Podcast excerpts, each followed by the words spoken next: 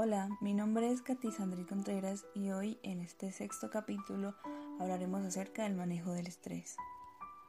El estrés se define como la reacción fisiológica del organismo en el que entran en juego diversos mecanismos de defensa para afrontar una situación que se percibe como amenazante o de demanda incrementada. El estrés es una respuesta natural y necesaria para la supervivencia. Cuando esta respuesta natural se da en exceso, se produce una sobrecarga de tensión que repercute en el organismo y provoca la aparición de enfermedades y anomalías que impiden el normal desarrollo y funcionamiento de nuestro cuerpo. La respuesta al estrés es nuestra particular forma de afrontar y adaptarnos a las diversas situaciones y demandas que nos vamos encontrando eh, en el ambiente Aparte, es una respuesta que aparece cuando percibimos que nuestros recursos no son suficientes para afrontar los problemas. Entonces, partiendo de esto, podemos diferir eh, que el estrés es una respuesta natural del organismo que nos ha servido para sobrevivir, que nos permite adaptarnos a cambios que se producen en nuestro ambiente o a nuestro alrededor y que provoca una activación general del organismo Además, es importante mencionar que el estrés viene determinado por tres componentes.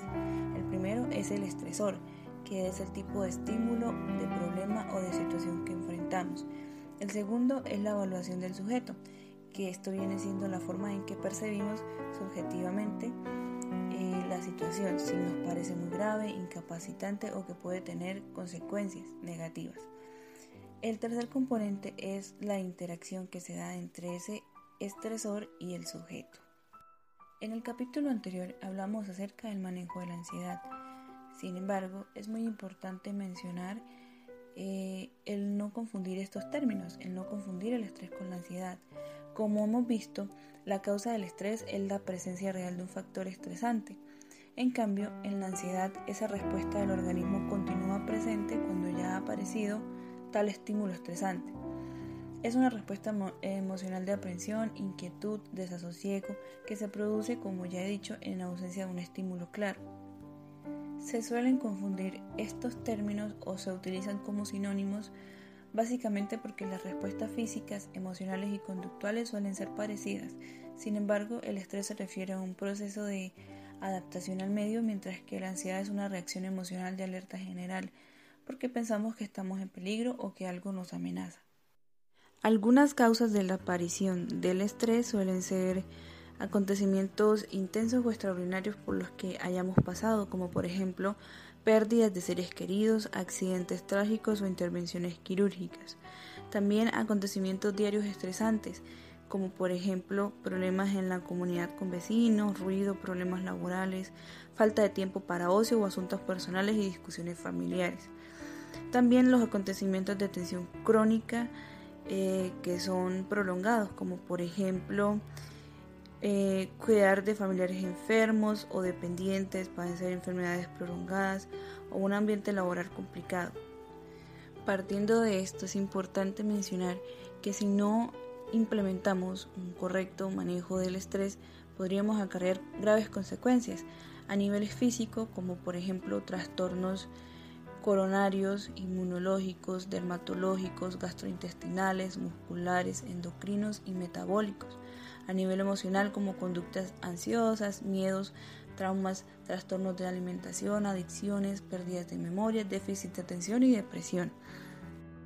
Ya que conocemos todo esto acerca del estrés, cabe preguntar cómo actuar frente a este estrés, cómo podemos manejarlo, gestionarlo, cómo podemos mejorar nuestra calidad de vida y reducir los riesgos ante eh, presentar problemas como el estrés. Para ello hemos destacado cinco puntos importantes o estrategias para trabajar. La primera son técnicas para eh, cambiar situaciones estresantes. Estas están dirigidas a modificar el medio en el que nos encontramos. El objetivo sería pues cambiar esas condiciones ambientales para con ello disminuir el estrés. Entonces, ¿qué podríamos hacer? Mantener una temperatura adecuada en los espacios cerrados, control de los ruidos, evitar el consumo de sustancias que activen el sistema nervioso central, como por ejemplo cafeína o nicotina. Del mismo modo, se intentaría generar estímulos que favorezcan respuestas incompatibles con el estrés, por ejemplo, eh, música relajante, música eh, agradable, buena luminosidad, tomar descansos, pausas activas o incluso estrategias como eh, las que mencionaremos más adelante. El segundo punto son las estrategias de planificación del tiempo, ya que en muchas ocasiones el estrés aparece como consecuencia de una falta de organización o de planificación. Entonces es importante aprender a administrar el tiempo, eh, en aprender a decidir en qué se va a dedicar ese tiempo y bueno, esta decisión se ha de basar en la importancia o valor que se da a cada tarea o actividad. Se ha de establecer un orden de prioridad o una jerarquía en las tareas de acuerdo con la importancia de cada una en función a las prioridades otorgadas eh, a las dichas tareas que deben establecerse según la planificación de las actividades.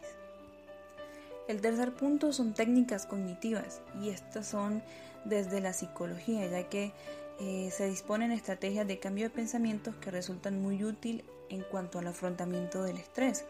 En este sentido es muy importante trabajar en cuestiones como por ejemplo analizar pensamientos perfeccionistas y autoexigentes, recordar que somos imperfectos y con limitaciones, que no podemos hacer todo lo que queramos sino lo que podamos. También es importante ver la utilidad de determinados pensamientos, como por ejemplo, ¿me sirve de algo el estar preocupado constantemente por lo que hay que hacer? ¿Estar preocupado me sirve para ser más eficaz? ¿Me ayuda a ser feliz? Analizar los deberías, como por ejemplo, ¿por qué debería yo hacer esto? ¿Qué pasa si no lo hago ahora? Eh, el cambiar el debería por me gustaría o preferiría, ya que produce menos culpa.